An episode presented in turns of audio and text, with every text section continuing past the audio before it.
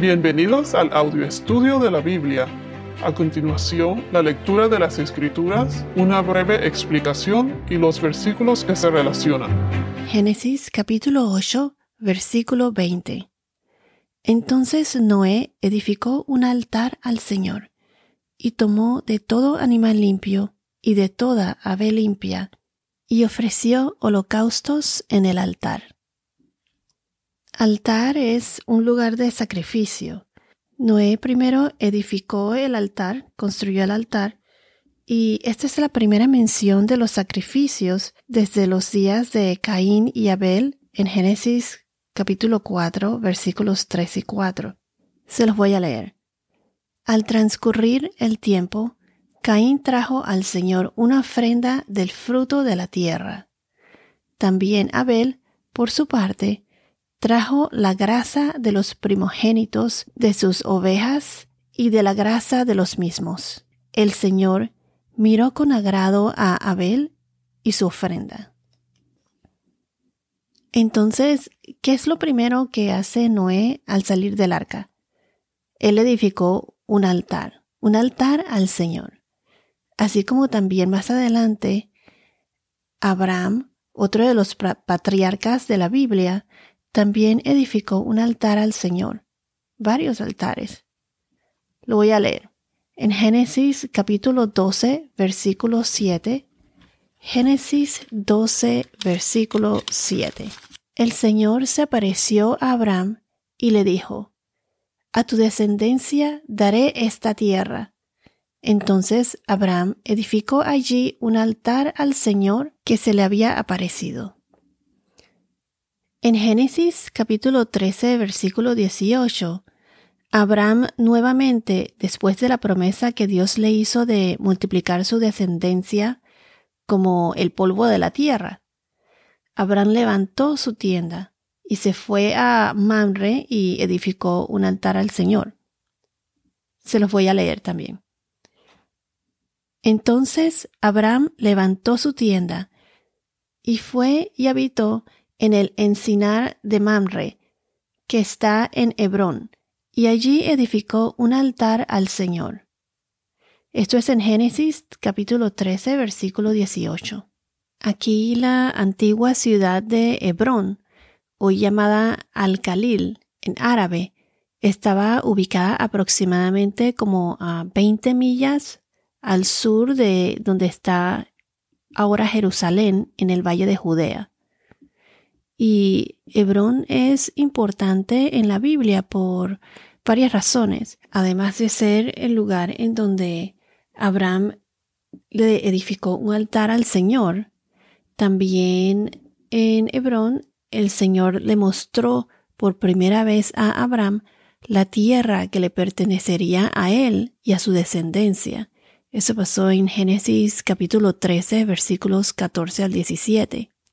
Y más tarde, después de la muerte del rey Saúl, Dios le dijo a David que fuera a Hebrón y se convirtió en la ciudad donde David gobernó sobre Judá durante siete años. Y recuerden que de la línea de David es donde, donde nace Jesús. Pero muchos, muchos otros acontecimientos pasaron en Hebrón. Edificar un altar al Señor era una muestra de fe al Señor. Entre más una persona camina en Cristo o sigue el camino de Dios, más se fortalece la fe, esa relación con nuestro Señor. Un altar es un lugar para adorar y consagrar a Dios. En la época de Moisés, él construyó un altar para conmemorar su encuentro con el Señor. También el tabernáculo tenía un altar del holocausto, como se dice en inglés atonement, el sacrificio, y también el altar de incienso. Entonces, construir un altar es como ofrecer todo lo que somos, lo que tenemos para Dios, servir a Dios una verdadera adoración, una relación con Dios. Un altar significa que tenemos a Dios presente y estamos en esta tierra para Él. para Dios, para servirlo a Él. Por su nombre ponemos todo en el altar. Dios es primero y luego todos los demás. Por ejemplo, primero Dios y luego a mi esposo, familia y todos los demás. Entonces un altar es simplemente un lugar designado donde una persona se consagra a alguien o a algo. Por ejemplo, muchos edificios de iglesias tienen altares. Eh, la gente se casa enfrente de, de un altar. Y pienso yo que es como una promesa del sacrificio entre la pareja en frente de Dios. Otros crean sus propios altares para adoración personal, para tener un recordatorio visible, visual. Pero esto no significa que debemos salir ahora y, ver cómo construimos un altar. Jesús fue el mayor sacrificio. Ya Él murió y pagó por nuestros pecados y resucitó. Y lo que me refiero es que nosotros debemos utilizar el altar de nuestro corazón. Eso opino. Como dice en Romanos 12, versículo 1, nosotros debemos presentarnos a nosotros como un sacrificio vivo, nosotros mismos. Por ejemplo, se los voy a leer. Por tanto, hermanos, les ruego por las misericordias de Dios que presenten sus cuerpos, sus cuerpos como sacrificio vivo y santo, aceptable a Dios, que es el culto racional de ustedes. Y no se adapten a este mundo, sino transfórmense mediante la renovación de su mente, para que verifiquen cuál es la voluntad de Dios, lo que es bueno y aceptable y perfecto. Noé era un fiel servidor de Dios, y lo primero que él hizo, como vimos anteriormente, es, cuando salió del arca, eh, fue construir un altar al Señor, y entonces tomó sus animales, los animales limpios, y lo ofreció como sacrificio al Señor. Nosotros, eh, nuestro corazón humano, pues tiene un altar invisible donde se desata la guerra entre la carne y el espíritu. Cuando entregamos áreas de nuestra vida al control del Espíritu Santo, estamos poniendo esa área en el altar ante Dios. Entonces podemos preguntarle al Señor qué áreas de nuestra vida requiere que le ofrezcamos. Simbólicamente poner eso en el altar y soltarlos. Puedes entregar tu vida a Dios en el altar de tu corazón en cualquier momento. Si no lo has hecho aún, nunca es tarde para entregarle a Dios tu vida en el altar de tu corazón. Como se dice en inglés, surrender your life. Entrega tu vida a Dios. Y si conoces a alguien que aún no le ha entregado su vida al Señor o no conoce del Señor, háblale de Él, de Jesús y del Espíritu Santo. Comparte el Evangelio, de que Jesús murió por nosotros en la cruz para pagar por nuestros pecados para salvarnos y así nosotros por gracia de Dios recibir el Espíritu Santo y ser parte de ese nuevo reino, porque Jesús vendrá por nosotros y gozaremos de la vida eterna en el nuevo reino de Dios, en la nueva Jerusalén. Entonces, después de que Noé salió del arca y construyó el altar, ¿qué hizo?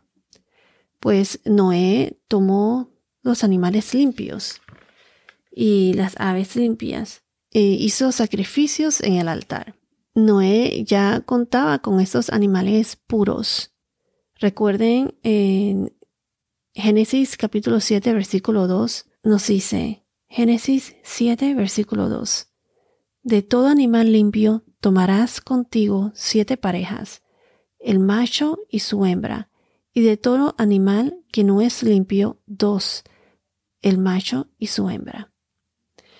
Entonces Noé ofreció sacrificios de los animales limpios, puros al Señor.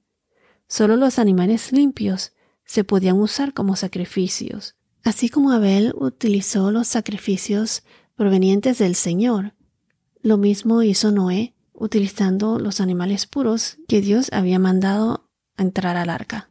Entonces, como mencioné, solo los animales limpios se podían usar como sacrificios, o sea, estaban permitidos como sacrificios.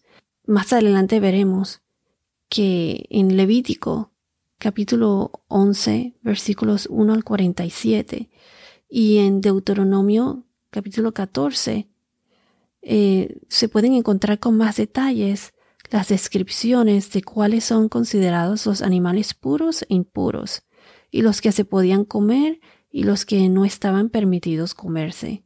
Ya desde la época de Noé, ya ellos tenían un conocimiento de esto, de lo, los, lo que se sacrificaba y lo que, los animales que se sacrificaban o no, mucho, muchísimo antes de que fuera oficialmente establecido, como lo podemos ver más adelante en el Levítico y en Deuteronomio, y a través de la Biblia. Es más, esto viene mucho más antes que Noé, desde Adán y Eva después de que cayeron en el pecado, cuando Dios fue el que ofreció el primer sacrificio al vestir a Adán y a Eva de la piel de los animales, como mencioné en los podcasts anteriores. Entonces, este acto de sacrificio sería practicado por el pueblo de Israel al seguir las leyes de Dios. El sacrificio de los animales era un acto de fe en la capacidad de Dios para proveer. Este acto de adoración a Dios revela que Noé continuó siendo fiel a Dios, incluso después del diluvio.